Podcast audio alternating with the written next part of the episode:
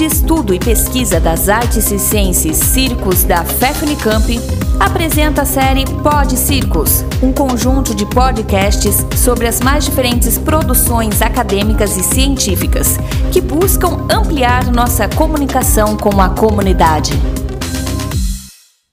Olá, galera dos circos e amante das artes circenses. Aqui quem fala é Rogério Mello, sou professor e pesquisador da Universidade Federal do Mato Grosso do Sul, no campus do Pantanal, na cidade de Corumbá.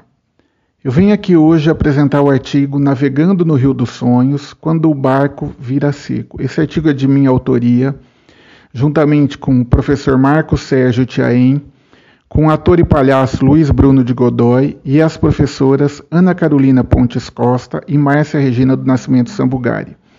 Ele foi publicado no caderno Jeep City número 44 da Universidade Federal da Bahia, que saiu agora em agosto. Nesse texto, nós relatamos a experiência de uma trupe constituída por artistas circenses locais, bailarinas e acadêmicas da Universidade Federal de Mato Grosso do Sul, que desbravaram o Rio Paraguai no Pantanal Sul-Mato-Grossense, levando um espetáculo para a população ribeirinha. Pessoas essas que nunca tinham sonhado em assistir um espetáculo circense.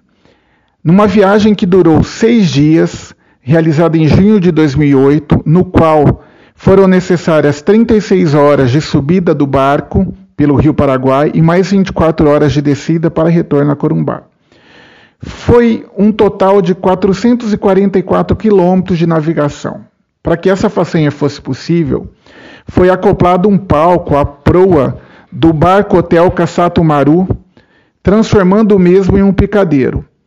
Foram realizadas 27 apresentações de espetáculos sobre o azul das águas, com uma variedade de apresentações abrangendo força e equilíbrio, aéreos, malabares e palhaços para 120 famílias, tendo um total de aproximadamente 700 espectadores.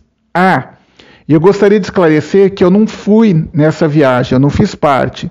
Mas desde quando eu soube dela, me apaixonei e assumi um compromisso de quando tivesse a oportunidade eu iria contá-la, o que nós fizemos com este artigo. Vale a pena a leitura. Ao longo do texto, nós trazemos algumas imagens que mostram a exuberância do nosso Pantanal, que hoje pede socorro. Muito obrigado.